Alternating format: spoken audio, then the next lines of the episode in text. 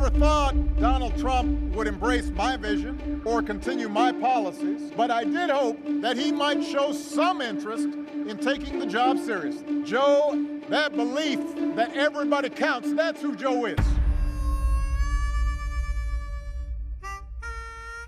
Barack Obama aqueceu a campanha dos democratas ontem à noite em Filadélfia, na Pensilvânia, a poucas horas dos dois principais candidatos à presidência dos Estados Unidos se voltarem a enfrentar em televisão, na Universidade de Belmont, em Nashville.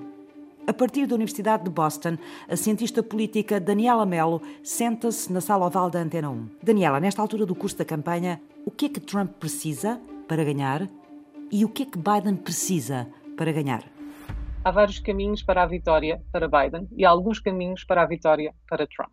Para Trump é muito importante mobilizar o voto branco da classe trabalhadora. Na última eleição, Trump venceu em parte porque conseguiu mobilizar o voto rural e o voto branco. E Trump sabe que para conseguir vencer esta eleição nos Estados-chave, será absolutamente vital mobilizar eleitores que geralmente não votam, mas que podem decidir finalmente votar por Trump. Para Biden, é muito importante mobilizar o maior número de votos possíveis. O Biden está a tentar criar uma, uma coligação que, se calhar há um ano todos acharíamos um pouco improvável, mas que parece cada vez mais provável.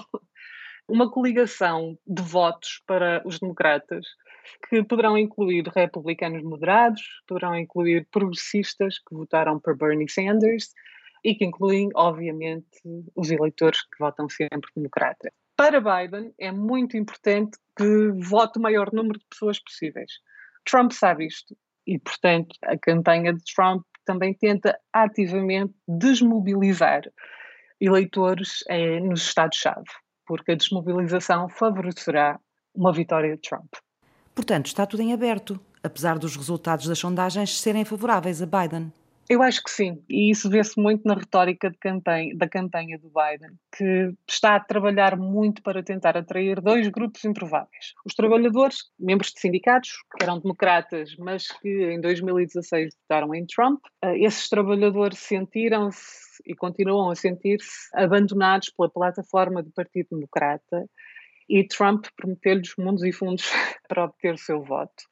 E o Biden tem focado imenso a sua campanha na sua história pessoal, uma pessoa que cresceu, cresceu no meio da, da classe trabalhadora, que tem esse tipo de origens. O, o Biden cresceu no oeste da Pensilvânia e que percebe os interesses e as preocupações desse tipo de, de eleitor. E por outro lado, temos conservadores republicanos temos vários. Temos os que foram sempre never Trumpers, nunca pelo Trump. Temos aqueles que não simpatizam minimamente com o movimento evangélico. E temos aqueles que não se revêem no novo Partido Republicano que Trump criou. Olham para Trump e não veem os valores conservadores em que acreditam. Temos membros da elite uh, do Partido Republicano que estão ativamente a fazer campanha contra Trump, uh, tal como a família Bush, por exemplo, ou o antigo governador do Ohio, Kasich, uh, e temos grupos como o Lincoln Project, que tem gasto milhões em anúncios a nível nacional contra o presidente Trump. Ora, tudo isto poderá favorecer definitivamente Biden, sobretudo em estados como a Flórida, que são sempre renhidos, em que pode haver um empate e em que os eleitores republicanos moderados podem realmente fazer a diferença numa vitória para Biden. Se Biden ganhar a Flórida na noite da eleição, será um bom sinal para Biden e um mau sinal para Trump.